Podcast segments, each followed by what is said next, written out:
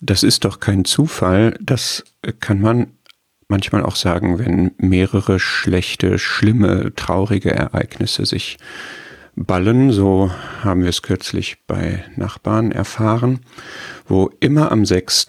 jetzt über mehrere Monate was Schlimmes passiert ist. Ich erinnere mich jetzt noch an drei Sachen.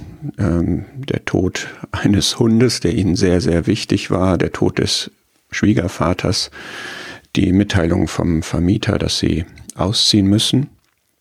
Und das hat dazu geführt, dass sie schon wie gebannt auf den nächsten Sechsten guckten, schon überlegt haben, ob sie das Haus überhaupt verlassen sollen, was dann in eine abergläubische Richtung schon geht, was man nachvollziehen kann, weil man einfach aufmerksam darauf geworden ist, hier gibt es ein Muster.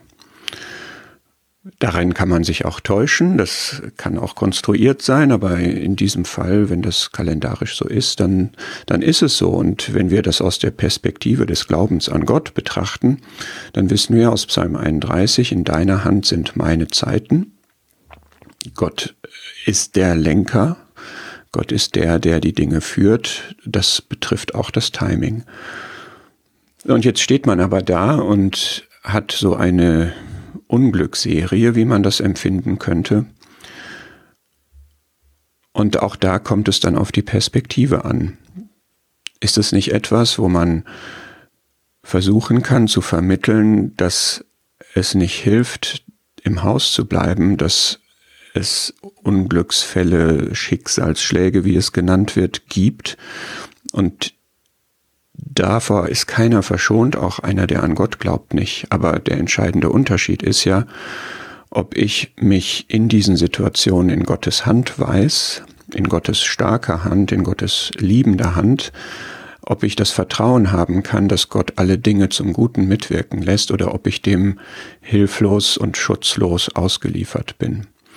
Für uns Glaubende sagt 1. Petrus 4, wenn Gottes Wille es so führt, dass wir etwas zu leiden haben, dann können wir aber unsere Seelen einem treuen Schöpfer anbefehlen, denn wir wissen, wer Gott ist, wir wissen, wie Gott ist, wir wissen, was Gott mit unserem Leben vorhat, nämlich Gutes und es letztlich zum Ziel zu führen in, in die Herrlichkeit bei ihm. Und selbst wenn es in unserem Leben eine solche Kette von äh, schweren Situationen von Leid gibt, ist das etwas, was wir aus Gottes Hand nehmen können und wo wir in Gottes Liebe geborgen sind. Und diesen Perspektivwechsel vorzustellen, ähm, ist etwas, wozu Gott uns berufen hat, wenn wir in solchen Kontakten so etwas erfahren. Äh, dieses, das ist doch kein Zufall.